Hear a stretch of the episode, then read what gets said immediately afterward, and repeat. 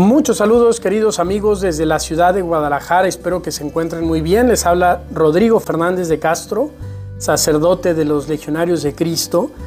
Y no tenía planeado el día de hoy compartir un podcast, pero hoy en la mañana vi una noticia, en realidad son dos noticias, que realmente me han impactado y que quisiera compartir una reflexión sobre esto. La noticia doble es la siguiente. El 14 de junio, un barco pesquero cargando más de 700 migrantes, entre ellos alrededor de 100 niños, naufragó frente a las costas de Grecia. Se rescataron 104 personas, entre las que no había mujeres ni niños. Los sobrevivientes cuentan que quedaron atrapados en la bodega del barco. Se han recuperado ya 80 cadáveres.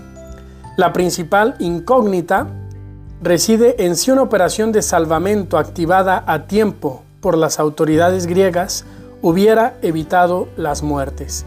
Esto fue algo que sucedió hace ocho días, el 14 de junio.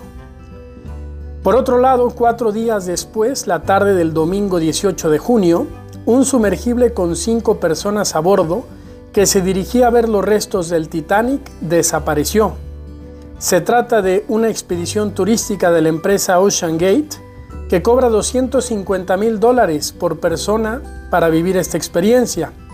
Los temores crecen por las personas a bordo, ya que la nave tiene autonomía de oxígeno por hasta 96 horas. Francia, Alemania y Reino Unido se han sumado a las labores de búsqueda de Canadá y Estados Unidos para localizarlo. Si bien sin duda en ambos casos se trata de una tragedia, continúa la noticia, es imposible no comparar las circunstancias, cobertura mediática y recursos destinados a la operación de rescate de una y otra. Cuatro buques, diez helicópteros de Estados Unidos, un robot submarino francés y dos aviones de Canadá buscan a cinco millonarios que se metieron en un sumergible para ver los restos del Titanic. 700 migrantes pobres a la deriva en el mar y esperaron siete horas para ser rescatados. Han muerto 80. Las dos son tragedias y toda vida es valiosa. Pero, sin embargo, mientras que los primeros embarcaron queriendo escapar del hambre, la pobreza y la violencia, buscando dar una mejor vida a sus hijos, los segundos escapaban simplemente de la monotonía, de la monotonía buscando una aventura.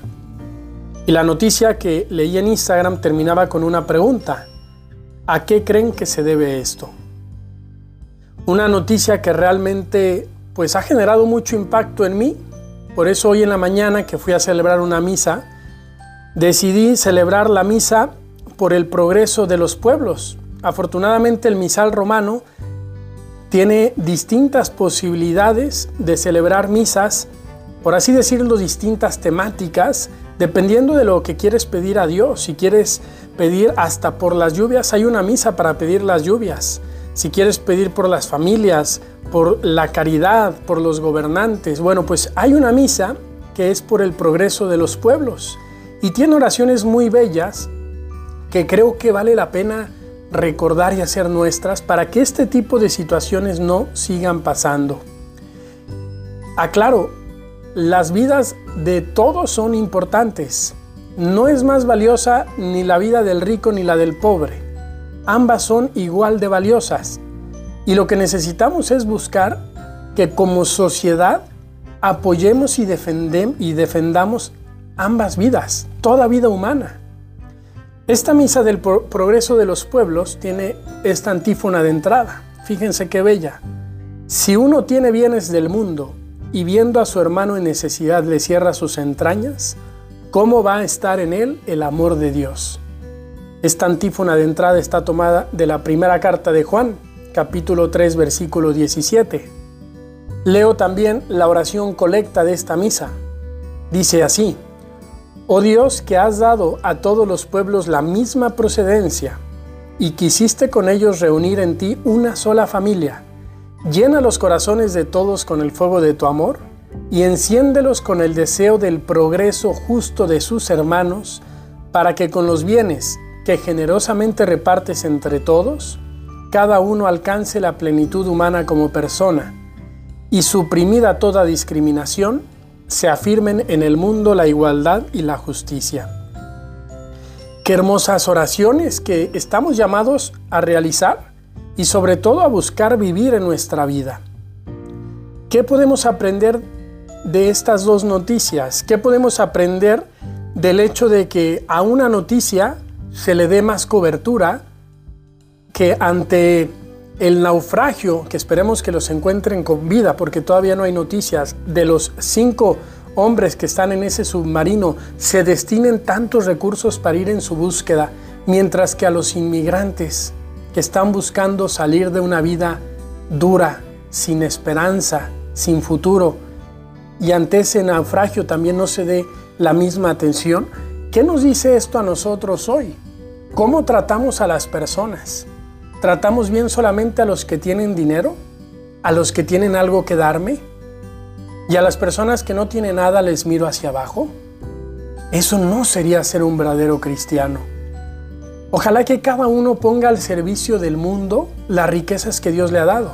Si a ti Dios te ha dado dinero, ponlo al servicio de los demás. Igual y no tienes dinero, igual y no puedes ayudar con dinero, pero sí tienes riqueza de tus cualidades, de tus talentos, de tu tiempo. Puedes decir la palabra justa en el momento oportuno. Hazlo a todos. No seamos cristianos selectivos, no seamos cristianos elitistas, no seamos una iglesia elitista. Seamos una iglesia que mira a todos por igual, que atiende a todos por igual y que ama a todos por igual. Pidamos esta gracia, queridos amigos. Pidamos en este día a Dios por las personas difuntas de estas, bueno, por ahora de la tragedia de los inmigrantes. No sabemos, como les decía, los cinco hombres del submarino si se encuentran vivos o no, no los han localizado. Pidamos que si están vivos, que sean rescatados, sanos y salvos. Pidamos también, no sé si supieron que el día de ayer hubo un accidente muy fuerte aquí en México, en la carretera de Guadalajara a Lagos de Moreno. Al parecer 20 vehículos estuvieron ahí inmersos en una carambola y hay alguna persona muerta. Hasta el día de ayer hablaban de una, no sé si haya más muertos, pero sí hay muchos hospitalizados. Y bueno, mucha gente que además de eso ha perdido su coche y hay que pedir por ellos y tener también mucha conciencia y responsabilidad al manejar. Que Dios les bendiga mucho, queridos amigos, cuenten con mis oraciones y les pido un recuerdo en las suyas.